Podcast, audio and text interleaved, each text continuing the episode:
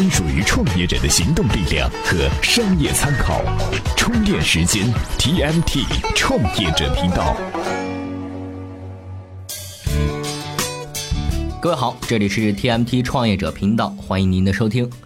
今天呢，我们来给您说说这个互联网装修哈，哎，不是装修互联网哈，说的直观一点，就是用人家卖手机的方式去卖装修服务。哎，那它到底跟传统家装行业有什么样的一个区别呢？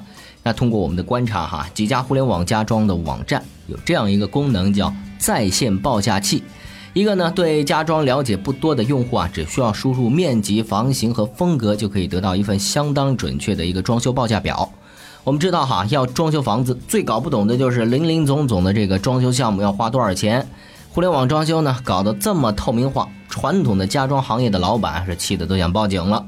但是啊，您先别着急。互联网装修还不是看起来的那么美好和简单。咨询之后，我们接着来看看投身互联网装修还得知道什么事儿。每日必知。前两天还形同死敌，现在就称兄道弟了。八月三十一号，万达院线战略投资时光网百分之二十的股权，双方全面展开电影电商 O2O 业务，将电影衍生品、电影推广与线下影院无缝连接，为片商和用户提供便捷的一站式服务。一个有资源，一个有渠道，看起来跨界抱团还挺好的。继超级电视、超级手机之后，超级汽车终于提上日程了。乐视近日发布了首款乐视超级汽车的外观设计概念图，并争取在二零一六年的北京车展上展示车样。这样下去，超级飞机是不是没几年就该出来了呢？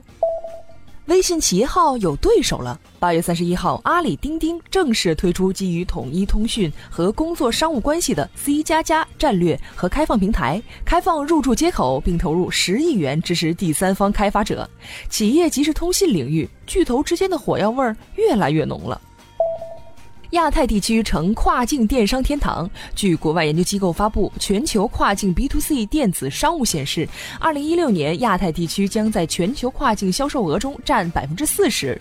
中国跨境电商平台扮演着重要角色，真是败家都败到国外去了。这里是 TMT 创业者频道。欢迎回来，今天呢，我们给您聊的话题是投身互联网装修，您得知道的一些事儿。那这个互联网装修哈，是要想颠覆这个传统行业，它的创新点在哪儿呢？前面我们提到这个价格公开透明，肯定是一个杀手锏。那另外一个，就是保证质量、标准化操作。其实啊，这是互为因果的关系。我们先来看看传统行业是怎么操作的哈。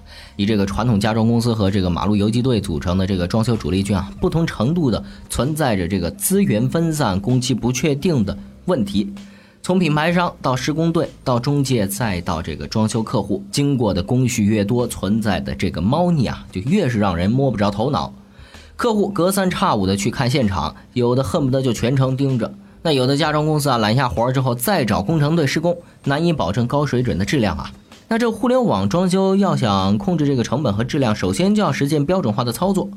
六九九每平米，二十天工期，三九九每平米，透明装修。这些互联网装修企业喊出来的口号啊，看起来不像是搞装修的，倒像是做电商的。你看哈，富士康工厂靠大规模的这个标准化生产控制了成本，互联网家装能走这条路吗？从设计。建材、家具到仓储运输这部分产业链已经是相当的成熟了，标准化操作并不难。但是施工部分号称家装行业的最后一公里才是标准化操作的最大难度啊！那已经出发的这些互联网装修公司是怎么解决施工问题的呢？两种方式：第三方承包施工和自养工人。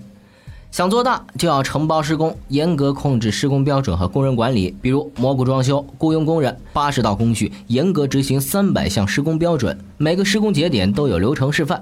那如果说你想追求口碑，以质量取胜，就得培养自有的工人，成本相对较高。你比如说，爱空间号称把家装工程的不可控性降为了零，百分之百使用自己的工人；还有微装网也是使用自己的工人。不过呢，它瞄准的是局部装修的市场，干的呢是添砖加瓦的活儿。长期来看，哈，减少环节、价格透明、标准化产业，才能够将家装行业引向良性的一个发展状态。那根据中国室内装修协会的数据，哈，二零一四年家装行业总产值是一点五万亿元，年增长率是超过了百分之十二。但是啊，目前呢，最大的家装公司啊，年营收也就二十多亿，所以说啊，没被分走的蛋糕还是很大的。好了，今天呢，互联网装修的话题就给您聊到这儿。最后啊，分享一个故事。腾讯啊，在侗族大寨里发起了一场移动互联网实验，争取是让全村人用上手机，改变他们的生活。六年的时间过去了，这场村寨里的互联网革命究竟成功了吗？今天啊，您在咱们充电时间的微信公众号回复“实验”两个字，就可以看到这场革命到底成功了吗？同样哈，在咱们公众号底部最右边有一个赞赏的按钮，里面有三个我们精心打造的产品，如果有兴趣，您也可以去探索一下。好了，今天的节目就是这样，感谢您的收听，我们下期再见。